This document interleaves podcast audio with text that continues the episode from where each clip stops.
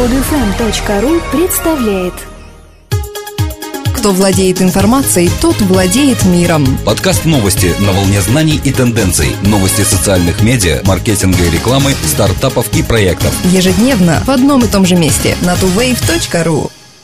Здравствуйте! Сегодня 27 февраля 2012 года. И с вами в студии мы, Елена и Дмитрий. По версии Forbes, Яндекс обошел Mail.ru Group. Журнал Forbes не только публикует традиционные рейтинги самых богатых людей мира, но и выстраивает по ранжиру как частных, так и юридических лиц по разным критериям. Последнее ранжирование Forbes коснулось российских интернет-компаний. Основным критерием был показатель прибыли, заявленный самими компаниями.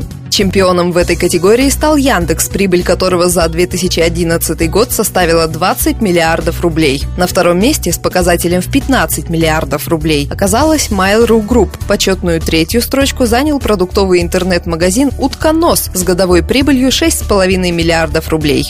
На следующих ступенях турнирной таблицы оказались Anyway Anyday, Озон, Холодильник.ру, Купи и ВКонтакте.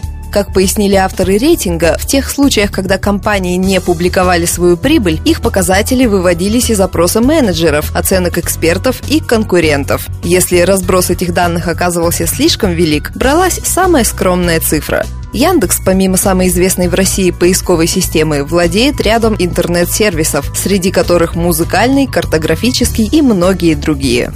Официальная страница Барака Обамы в Google Plus буквально завалена комментами. Но их авторы вовсе не граждане Соединенных Штатов, а китайцы. При беглом взгляде на официальную страницу президента можно подумать, что она наполнена спамом. При внимательном же рассмотрении становится понятно, что это китайские граждане, которым неожиданно удалось получить доступ в мировые социальные сети. До недавнего времени Google Plus, наряду с другими социальными сетями, которые правительство считает недопустимыми, был полностью заблокирован в Китае. Но 20 февраля интернет-пользователи из разных частей страны внезапно обнаружили, что могут войти в Google Plus. Случилось это настолько неожиданно, что выглядело так, словно произошел сбой в системе.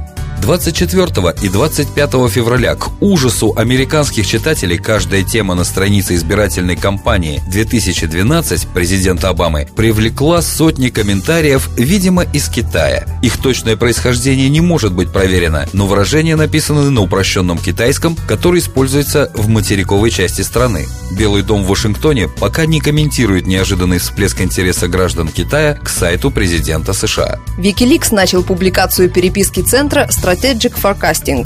Официальных заявлений со стороны Wikileaks о том, откуда получен такой богатый улов, не делалось. Однако, по некоторым сведениям, хакерская группа Anonymous взломала почту Strategic Forecasting в начале 2012 года, похитив более 5 миллионов писем сотни сотрудников. Доступ к письмам получила также группа активистов The Yes Men, фокусирующаяся на разоблачении корыстолюбия крупных корпораций. Стратфор позиционирует себя как издатель геополитической аналитики с подходом к сбору информации, основанным на разведывательных сведениях. Причина, по которой компания Стратфор попала под прицел Anonymous и Wikileaks, в ее внимании к активистским организациям, борющимся за правое дело. Представители самого центра пока не делали никаких официальных заявлений и не отвечали на вопросы прессы. О пропаже электронных писем было известно еще в середине января 2012 года. Тогда руководитель и основатель Стратфор Джордж Фридман выразил сомнение, что воры могут найти в украденных сообщениях что-то серьезное. Так как они ищут в наших письмах подтверждение крупного заговора, они будут разочарованы, сказал он.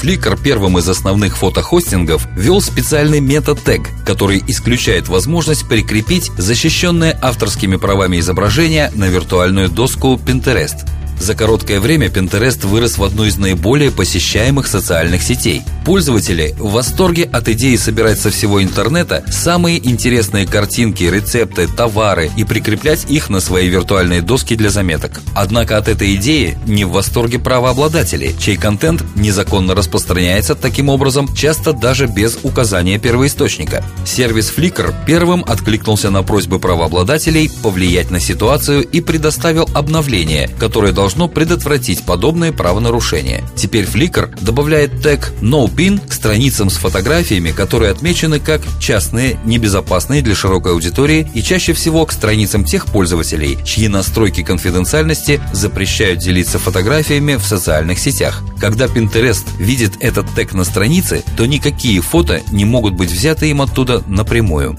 23 февраля 2012 года Skype зафиксировал новый рекорд. Одновременно в сети присутствовало 32 миллиона пользователей сервиса. Восемь лет назад никто не мог и подумать, что приложение достигнет такого уровня популярности. Однако, поскольку сервера Skype героически выдержали рекордный наплыв трафика, можно предположить, что создатели сервиса никогда не сомневались в успехе и уверенно к нему шли. В мае 2011 Skype зафиксировал одновременное пребывание в сети сети 30 миллионов пользователей. Затем в январе текущего года планка была поднята уже до 31 миллиона. Теперь и этот рекорд побит. Вообще 2011 год был очень насыщенным для Skype. Сервис был выкуплен Microsoft, интегрирован с Facebook и претерпел ряд других изменений. Согласно недавней статистике компании, в среднем ежедневно в Skype заходят 65 миллионов человек. Эту цифру можно считать примерным показателем того, сколько реальных пользователей сервис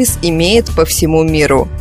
Согласно исследованию сайта Zoomsphere, больше всего пользователей LinkedIn находится в США и Индии. По абсолютному числу пользователей США находится в убедительном отрыве. Здесь в LinkedIn зарегистрирован 61 миллион аккаунтов против 14 миллионов у ближайшего соперника в лице Индии. Среди североамериканских компаний самое большое количество читателей у IBM – свыше полумиллиона. За ней следуют HP, Microsoft, Google и Oracle. Apple занимает в этом списке лишь седьмую строчку. 20% от числа всех пользователей LinkedIn составляют представители высшей школы. Среди возрастных групп самой многочисленной является группа пользователей от 35 до 54 лет. Результат не удивляет, с учетом профессиональной направленности LinkedIn и того факта, что именно в этом возрасте появляется серьезный профессиональный опыт. Всего в LinkedIn зарегистрировано 143 миллиона пользователей.